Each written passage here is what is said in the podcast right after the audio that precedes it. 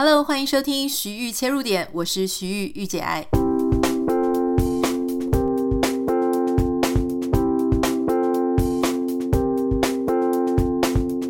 今天非常开心为你邀请到一个啊。我在美国的好朋友哈，那他是有一个非常厉害的专长，我想或多或少，也许你的现在或是未来将来，有可能都会需要请益到他的专长啊。他是美国的一位律师，非常专长是移民，不只是个人移民，他也帮助很多企业来这里哈。就是有很多台湾的企业啊，或者有很多人想要加入台湾企业的联盟，他们会需要移民律师来处理很多法律上的问题。我们今天非常开心为您邀请到绿风法律事务所的创办人 Danny Chen 陈启庚律师。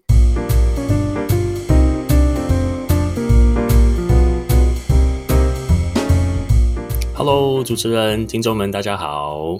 我就我就称呼你 Danny 了哈。嗯、我想说叫启根律师，感觉好像从来都没有，从来都没有这样子称呼你，会觉得怪怪的。嗯，我想要请教这个 Danny 哈，就是有没有什么样子的时间点？因为你知道吗？就是移民这种事情，有些人他会有需求，有些人没有，他一辈子可能都没有。那有些人他是生了孩子之后，哎，为了说。有时候我常遇到的是，有些人是为了想要给小孩不同的教育环境，有些人是因为工作到一个天花板，他希望能够换环境。那有一些人大概像我一样，就是说结了婚之后，然后遇到了哦移民的需求。所以你大部分的这个客户的来源都是台湾人吗？还是华人居多？还是说怎么样？嗯，其实我们事务所大约七成的客户是说中文的。那在这七成里面呢，绝大部分都是来自台湾，对。那剩下那三成的话，嗯、就是比如说加拿大、欧洲啊，世界各地其他地方这样子。嗯嗯，我在这里我有发现说，移民它其实是一个。它有点像经济学，你会觉得说好像有个体的经济，可是你放大来看，好像会有总体的经济那种感觉，会有一个趋势啊。所以我其实我常发现说，像呃加拿大或是美国这边有很多香港的移民，他可能是在。你知道那个 特定的年份然后过来的，嗯嗯、对对对。那对，那我们现在这一代好像近代比较常看到的是所谓的什么科技移民啊、商业移民啊，所以移民这种事情，它是不是也有所谓的这种 hot season 旺季，还是一年里面可能会有个几个月份你会比较忙，或者说十年里面可能什么政局不稳的时候，你是不是就会比较忙的？嗯，对，所以首先先说，如果是世界这个局面的一个问题啊，所以当然刚刚有提到经济这一块，尤其是最近呃台积电啊，还有很多科技的公司进军美国，所以的确是有很多这样子的需求啊，会带进很多的人。除了这以外的话，就是政治方面啊，当世界其他地方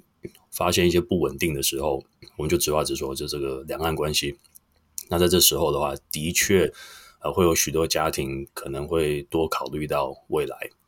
啊。那当然还有就是 Ukraine 跟 Russia 现在这个战争这个问题，我们的确也在这个时候有许多这两个国家还有在那附近的那些国民啊，他们也是考虑要不要到另外一个地方。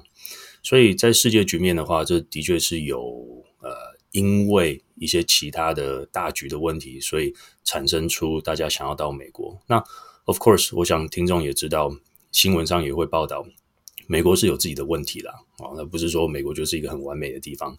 但是对很多人来说，很多家庭来说，它还是一个移民的首选。这不管是家庭他们这个教育啊，或生活环境，或者是对企业来说的话，它的确还是世界上最大的市场嘛。然后这个稳定性，加上对于企业来说，做生意的这个游戏规则必须要很透明，要摸得很清楚。所以在这个体系来说的话，嗯，美国还是许多企业跟家庭会选择的。嗯，像很多人事实上不只是移民法律业，还有像这种房地产业，你就会发现有一票这种嗅觉非常灵敏的哦。像我之前也遇到很多朋友，他们是属于台湾非常金，就是那种什么金字塔顶端的经济能力是非常好的，嗯，他们就开始。在美国开始做自产，把其他地方的这个资产呢就移到美国，然后开始在美国这个呃非常有钱的那些区域就开始在看房子哈。嗯，那他们当然是为了他们下一代啦，因为通常到爸爸或爷爷那种就是企业的创办人，他们老早就已经规划好他们自己，但他们的下一代啊，他们就开始想要买一些房子，让他们可能有长期要在。呃，海外可能包含美国啊、加拿大等这这些地方去做准备。那我就想要请教这个 Danny 哦，就是说，你知道那个时候啊，我们网红圈有一位叫贵妇奶奶，我不知道你有没有 follow 到这个新闻哈？就他那个时候在台湾也是，就是新闻上说他卷了一票钱，他先生啊就卷了一票钱出来，就到加拿大。这个时候大家才恍然大悟说，说好像什么？居然我们平常不知道说他有国外国籍的人，他居然诶需要临时需要用到的时候，就拿出一张公民这样。嗯，我我想问一下哈，这当然是很极端的例子了哈。就我我觉得台美国可能没有那么好藏钱，这个是我的猜测。但如果说你从好，你是一介素人，然后到你要来美国，你真的要拿到身份，嗯、可能是绿卡或是居留权这样，你可能前面前期到。这些规划你大概要拉多长的时间？嗯，这其实也是一个很好的问题哦。然后这也是可以串到刚刚我们讲说这个移民有没有所谓的这个旺季或 hot season 哦？嗯。因为我们每年大概在春天的时候都会注意到有很多家长会为了孩子秋天要入学，所以会先初步来做一些考察。所以不管是呃冬天的这个呃 winter break 啊，或是春天这个 spring break 的这个时候啊，家长会带孩子到美国来看他们的适应程度啊，找学校、居住的地点啊，还有这个安家的先前的一些布局。嗯，啊，那当然他们也这个时候通常就会发现说还有身份的问题，因为很多家庭很多父母其实并没有想到身份会是一个问题，大家觉得说那台湾其实拿着台湾护照进美国很简单。是来了以后多了解情况，才会发现说，孩子或许可以用国际学生的方式进来，但是父母如果要陪同孩子念书的话，其实美国并没有一个让父母陪孩子的签证。这也就是为什么父母会了解说，哦，那接下来父母自己要去办什么样的的这个身份。所以这样子的布局的动作，常常我们会在年初的时候看到一批，然后在秋天的时候，这孩子真正要入学了，父母又带孩子来的时候。这个时候，他们父母再一次啊、哦、被 reminded，再一次说：“哦，这个如果要办身份的话，一定要赶快开始规划。嗯”但是至于说什么时候规划，我们其实都是会建议大家越早去了解这些事情越好。然后还有一个很现实的问题是，孩子二十一岁的时候啊就会独立了，所以最好是要在孩子二十一岁之前，一定要去把全家的身份啊去去办理好。不然的话，到时候就会变成孩子要办自己的身份，然后父母要留下来的话，父母也要办自己的身份。对，嗯，所以绝大部分的话，应该是孩子还在念呃初中，或甚至有时候更早小学的时候就已经开始规划了。哇，就是他是为了大学那个阶段，但是他可能国中、初中就要开始规划。是，我这拉得很长诶、欸。嗯。没错，尤其是其实台湾现在也我我也发现说，即使是台湾这个升学压力，嗯，还有这个竞争哦，这个都是呃很很厉害的。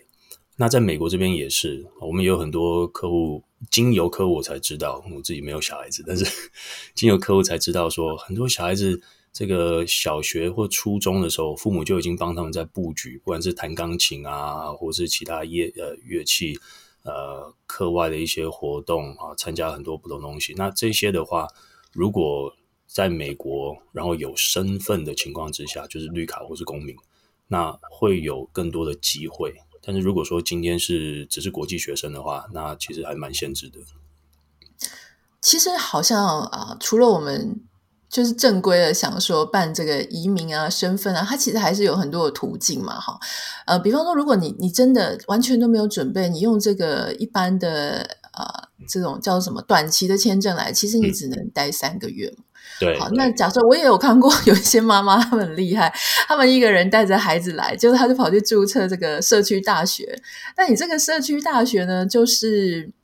你要看你的运气啦。他有时候会给你几年、三年、五年，哈，最长我听过有到七年的，嗯、差不多可以把小孩的。呃，这七年黄金时间你把它陪完，这样。可是这个问题就是你要一直去缴社区大学学费，你要去 renew，那、嗯、你你要维持你在那里面的课业。是啊，这个都是一些旁门左道。说真的，如果你真的想知道的话，你可以 私信联络这个移民律师，他会为你量身打造你比较适合的方式。嗯、但是呃，我我觉得有有一些我们想说，好，我们就正规来哦，不是只是妈妈来，爸爸也要来，就是全家最好是不要拆散啊。这个我自己我其实。是比较建议大家不要拆散，如果可以的话。嗯、是，所以就会很多人开始问到说投资移民哦。说真的，我亲戚自己、嗯、他们也之前也在讨论说要不要投资移民啊什么的。那这个投资移民它不是只是美国有了哈，它其实像澳澳大利亚、澳洲也是有，就是其实很多国家它开放投资移民。我记得以前的投资移民好像门槛并不高，而且成功率很高。哎，陆陆续续最近我就听到说，美国好像投资移民。门槛好像拉高了，然后你好像不一定要小心，就是也有很多说啊，你随便误信了人家的谗言，然后钱缴出去了，结果还没有成功，东西都没办到。我想请教启根律师，就是说目前现在以美国来说，美国投资移民它的门槛跟它的条件大概是怎么样？嗯，对，其实这是一个很多家庭都会问到的哦。那等一下我们可以解释一下，为什么会有这么多人问一个这么少。实际在利用的一个东西，所以投资移民的话，很简单的一个概念啊，它的基础的概念是这样子：一个投资人，他经由法律的最低的这个投资金额，然后投入到一个新设立的一个生意，经由这个投资呢，创造出来十个全职的工作。那这个现在哦，最低的投资金额的话，目前是。一百零五万，一个很奇怪的数字，一百零五万美金哦，美金，美金，对，三千万台币左右，超过三千万，嗯，对，差不多，差不多。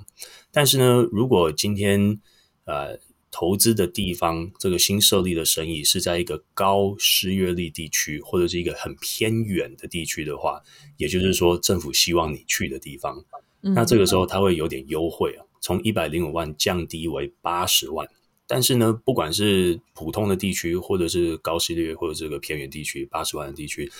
它都还是会需要投资人去制造出来十个全职的工作。所以这是基本的 EB-5 的概念。所以换句话说，你要想的成本不是只是这个台币三千万或者两千四百万，就是刚刚呃齐根律师讲的，就是一百万八十万这种事情。嗯、你还要想的是，美国这边你要有十个员工，包含你自己的生活费，你要考量进去了。十个员工的月薪，然后一年的年收入，然后他的保险。他的各种奖金，呃、嗯，各种各种，对，而且老实说，美国这边好容易发生劳资纠纷哦，所以那些什么法律上的成本，这些，哎，林林总总不少哎，所以我觉得它的门槛并不低哎，对一般老百姓来讲，对吧？没有错，对一般投资人来说，呃，想要用 EB 五来移民的话，嗯、呃，自己要来操刀做自己的 EB 五的项目，其实门槛是非常高的。啊、呃，我们也就必须要说了，就是人生地不熟，加上到美国最重要的目标应该是要顾孩子，不是顾一个完全不熟的生意。嗯，对。那因为 EB-5 它还有另外一个针对自己做生意的话的另外一个要求，这个很重要，是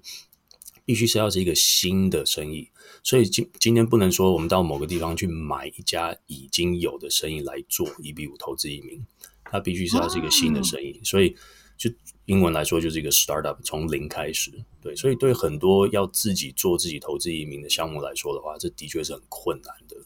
对。哇，你真的一，一刚刚这一句话就把我脑筋动的歪脑筋给打醒了，因为我本来想说，好啊，总是有人退休了之后想回到台湾，我就去买他的生意，然后私下哦，这个跟他用多少钱买这样，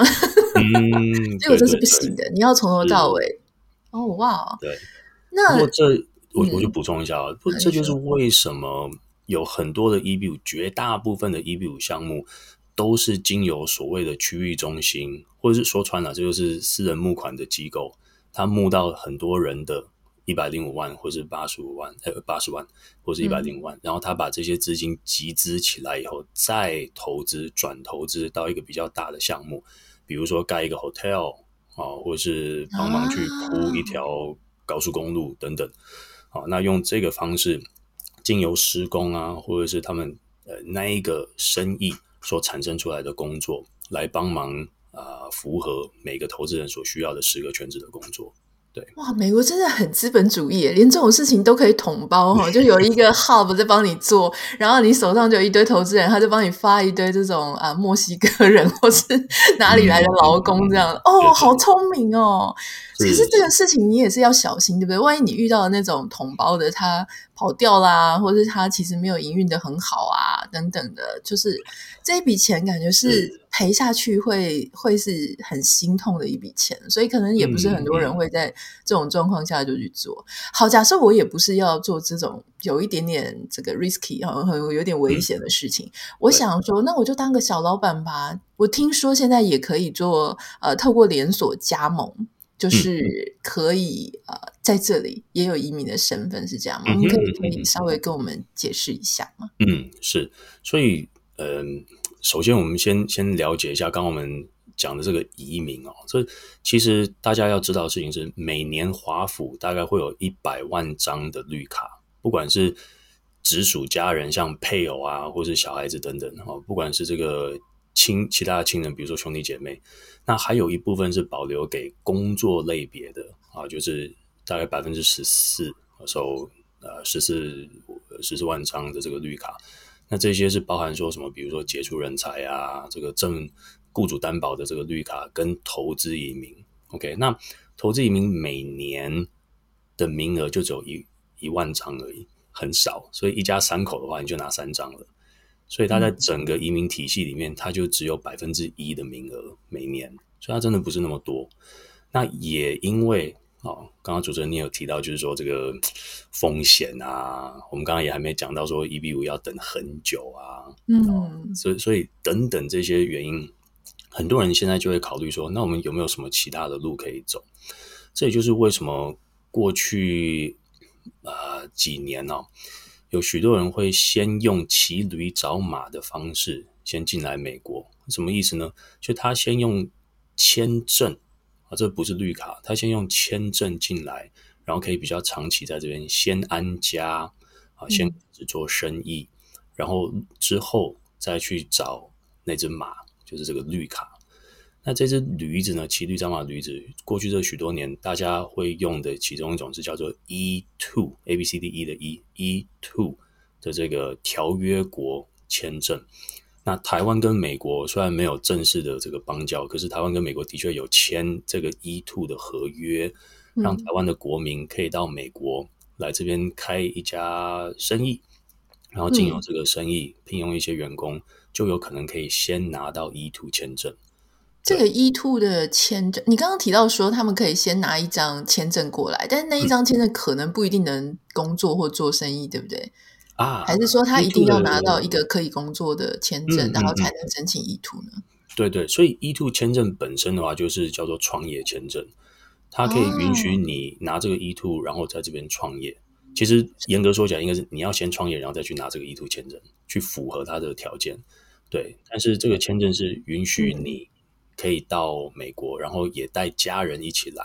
这个签证一次可以拿五年，哦、然后配偶可以，嗯，配偶可以，呃，没有限制性的工作，小孩子可以来这边念公立学校。所以有很多人把这 E2，虽然它不是绿卡，可是很多人把它叫成是小绿卡。对，嗯，那我我很好奇，就是说你刚刚说他来这里，然后做一个生意，这个生意的规模跟刚刚你讲那个一比五，呃，是不是叫一比五？就是那个投资移民的那个签证规模大小这样子一样吗？是不是？我听说好像其实小生意就可以了，嗯、对不对？这个 E2 对对，E2 的门槛其实并没有像一比五投资移民这个法律的规定哦。一比五我们刚刚知道，就是呃一百零五万或者八十万这个门槛一定要达到。e two 的话呢，法律上并没有很明确的说明，但是我们每年做案子哦，给大家的一个建议是三十五万的美元，然后五位员工，而且呢，这个 e two 可以去买已经在运作的生意，所以你不需要说从零开始。对哦，三十五万美元大概是台币的一千万左右啦，一千万出头，然后五、嗯、五位员工。那因为你这个是小生意，所以你这个员工有可能薪水不会那么高。例如说像饮料店是不是可以？就饮料店啊、嗯、餐厅这种可以吗？对对，那也因为餐饮业很容易制造出来工作，你开幕第一天就需要那么多员工嘛，所以嗯。餐饮业也是很多人要走 E2 的首选，不是因为大家都想要做餐厅老板，而是因为这个行业啊可以帮助到很多人比较容易去符合 E2 的条件，所以就会看到呃有很多这个连锁加盟的这个概念啊，或是来这边自己创自己的独立品牌等等的餐饮的、嗯、的这个 E2 项目。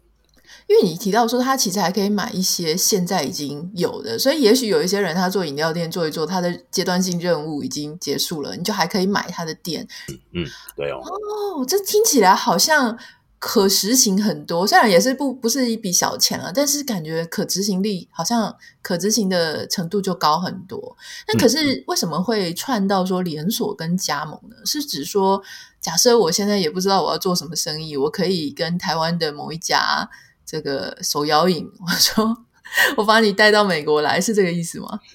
嗯，对，其实连锁加盟这个商业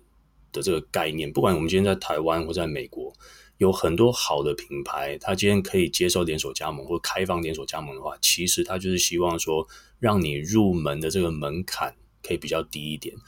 是的，你需要付一些它的费用没有错，可是从全部的这个事情，眉眉角角，从从这个收银机到你的看板要长什么样子，到这个食材，很多很多的细节，它都是已经这个系统化了，对，一致性的。所以做这个连锁加盟的话，对许多人来说，虽然也是创业没有错，可是它的入门的这个容易程度会比较高，而且它又有呃，尤其是好的品牌啦，他们会有很多幕后的一些 training。啊，他会一直培训你，嗯、对，因为他们如果你赚很多钱，那他们也就可以赚钱的这个好概念，这样子。对，嗯、那可是连锁跟加盟好像是不一样的概念，对不对？这个当中有有一些什么样的差别？连锁叫 chain 嘛，嗯、那加盟叫什么呢？franchise，franchise。对，其实法律的定义来说的话，连锁今天就只是一个 multi-unit 多个店的这个概念，而加盟的话，虽然在台湾要加盟，并没有呃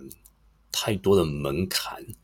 啊、我所谓的门槛是总部，它如果要开放加盟的话，没有太多法律上面的要求。可是美国这边要注意，美国这边要加入一个加盟的话，尤其是他们是说他们自己是加盟啊、允许加盟主来加盟总部的话，其实是每一周都要去申请这个加盟的许可。很大的原因是要保护加盟主。同时也要保护消费者，因为我们说到加盟的时候，大家的想法就是说，就比如说了啊，麦当劳世界各地大同小异，虽然台湾的麦当劳比较好吃一点，不过，但是在世界各地，它应该都有一个呃惯性的一个 look and feel 的一个感觉。嗯，在美国的话，要能够说自己是加盟合法的加盟，是必须要有得到这个认证。才可以开放让人家加入，对。OK，所以换句话说，如果你的目标的州，比方说你想要呃，在这个亚利桑那、Arizona 或是啊、呃、什么其他 Oregon，那你找了一家只有在加州注册的这种店，你想要加盟，这是不行嘛？因为你最后是其实是要落脚在其他的地方，对吧？所以如果说你真的要去 Oregon 或是 Arizona，你就应该要找当地的。这个餐饮店来去做加盟，是是这个意思吗？嗯，是啦。通常这个就是有些人会先上车后补票的概念，所以就是有一些品牌可能它展店的速度比它这个加盟的法律的程序还要快，那这个时候可能就是这个总部跟跟投资方大家要有一个共识，看未来怎么样再把这个。改成合法化的东西，大家知道律师的重要了，对不对？就是 我们虽然都知道原则，但好，但是原则当中要怎么样去运作，跟怎么样去让你的呃各种东西啊，这个合法跟更 smooth，就是这个东西，其实我会建议大家一定还是要去找律师了哈。而且其实老实说了，我我自己的经验或者我身边朋友的经验，就是说你来美国之后，因为一刚开始你从其他地方来美国，不管是移民啊、干嘛，或是企图移民、想要移民，就这个事情。你会上网 Google 就会有一大堆一大堆不同的资讯，什么代办啦、啊，代办又有公司啊，又有私人啊，有些代办哦、嗯、看起来好像很厉害，你走到那里像废墟一样，就是很恐怖。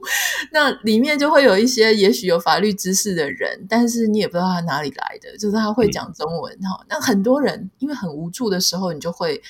病急乱投医，你会觉得啊，律师不认识律师，或者你会觉得啊，好像很贵，所以。我知道，我记得 Danny 其实在这个台湾人在南加，好像有一个这样子的一个 Facebook，其实也蛮有名的。我就看到上面无时无刻都有一堆人在问说。我们要移民啊，要找哪一个律师啊？我都很建议大家，就说第一个一定要找律师哈，因为律师跟代办真的不一样。我自己的经验就是真的不一样，嗯、不要想我走这么多冤枉路。嗯、然后，那你要找律师呢？其实，嗯，也有一些律师他们比较热心啊，也有一些律师他们比较冷漠这样子哈。所以，如果大家有需要的话，是真的是可以上那个律风法律的事务所的这个脸书啊，或者说你。一下记不起来，你可以私讯到我的这个 Instagram，我会帮你 pass，然后他你们让你们去联络。那当然，律师咨询会有一些咨询费啦，但我觉得这个咨询费一开始其实真的是非常的，我觉得很有用，因为你至少可以理清你的问题，需不需要继续往下走，或者你只是天马行空的乱想。那在这个节目最后，我想要请教 Danny，好，我们刚刚讲了投资移民，门槛非常的高，可能台币要。这个三千多万，或者是至少两千四、两千五百万，就是美金一百零五万跟八十万。那如果是连锁加盟的这个 E two 的这个部分，你可以做一个小生意，而且你只需要大概五个员工，那美金是三十五万，台币大概一千零多万的这个水准啊，哈。嗯。那除了这些之外，我们稍微 roughly，我们可能也没办法解释太多，但是 roughly 也讲一下，就是说很多父母如果想要。总结一下，他们想要陪小孩来念书，嗯，因为我真的遇到大部分不是为了自己，是为了孩子。那有哪一些签证是他们可以考虑的？对，其实这个我们都要强调一件事情是，一定要做最适合这个家庭的选择，而不是说做罐头大家都一模一样。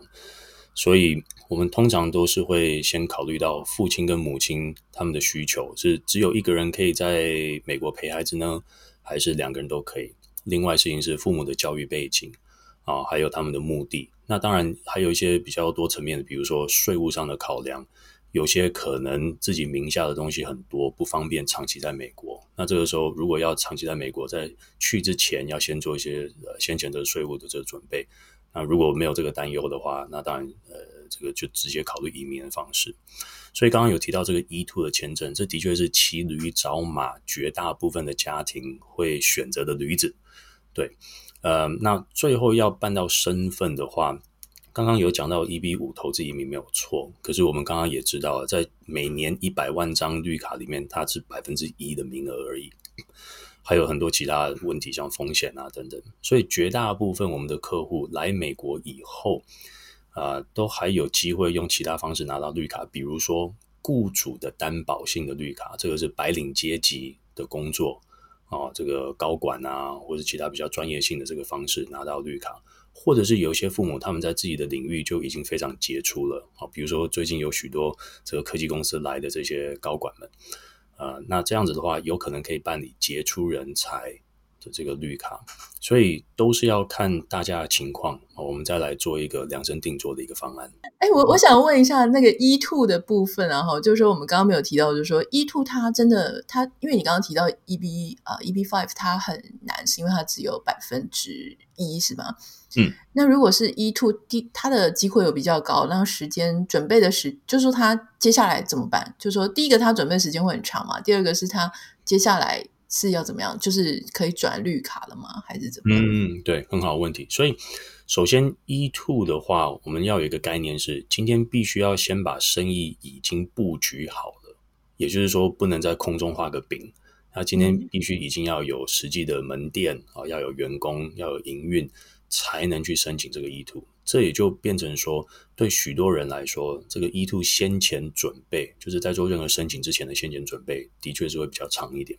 有一些家庭如果比较积极的话，那说不定六个月的时间；有些可能会比较久。所以，on average 来说的话，我们客户通常大概是六到九个月的时间，可以把这个布局的动作做好。嗯，那在布局的时候，他们可能就会用这个电子签证 ESTA 的方式。呃，进进出出，或者是有一些他就会直接，我们会帮助他们办理这个 B one B two 直本的商旅签证，所以他可以比较长时间在美国境内去布局。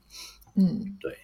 那 E two 本身的话，它并不会就变成一张绿卡，不行的。对，所以如果今天是呃新创的 E two，那这样子的话，因为它是一个新的生意，所以未来它有可能茁壮啊，这个变成。E two 变成自己的 E B 五这是有可能的。嗯，对，所以从自己的新创，然后变成投资移民，或者是呢，E2 进来的时候，如果说今天是呃这个规模没有办法冲到 EB5 所需要的规模，啊，或者是呃不是这么喜欢做生意啊，想希望用其他的途径的话，嗯，那其实绝大部分是有可能经由配偶在这边有合法的工作的身份，去找到一个帮助他们办绿卡的雇主。去办理 EB 二或者是 EB 三的工作绿卡，嗯，所以这些都是有可能先用 E two 进来，暂时性进来陪孩子，然后同时去找到其他绿卡的机会。从这个刚刚你这样讲这一段，我就发现了两件事情。第一件事情是，其实大家不要误会哦，就说虽然有些人他的这个签证啊，他的身份他是好像很顺畅，一路就这样过去了哈，一下就拿到绿卡，什么公民的。但事实上呢，大部分很多人的签证呢，它其实是阶段性的任务啊。就是说，哦，这个时候是学生，他就是 F one，然后他接下来是好去就业了，他可以拿就业的签证，或是他就像你刚刚讲，他创业了。那你说啊，就只有这五年，可是事实上五年可以做很多事情，人生的际遇五年会有很多改变。例如说，你是一个人。资深来这里搞一个这个创业加盟，然后结果你遇到了这里的人，然后你嫁了，然后你开始你身份不一样，要不就是说你变成大老板，像刚刚讲，你转换了一个呃身份，然后或是说你在这五年又给了你五年的规划，让你的另外一半出去找工作，然后他的工作也许给了他正式的身份，嗯、所以这有时候就是这样一步一步一步一步的去转换啊，因为老实说移民真的说容易，好像很容易，嫁了一个。公民 就很容易，难怪你知道吗？我有一些朋友，他们说他们去夜店的时候，他们都穿一件说“我有美国，我是美国公民”的这种护照，好像在夜店里面这个异性缘会比较好哈。那第二个，我刚刚听到的讯息是说。因为有些人他真的就比方说靠 E2 来的，那他真的只有五年，嗯、五年之后他可能离开了，或阶段性任务完成了，所以你是很有可能可以有机会去接手类似这样子个案的他的一个事业，对不对？嗯，所以表示说这个东西它其实是有点像房地产市场啦，有些有些人要进来，有些人要出去，所以你可能有机会，比方说你跟律师啊，或是一些熟人这些。透过这些网络或是商会，可能可以了解到一些说啊、呃，有这样子的一些机会啦，机会其实是很多的。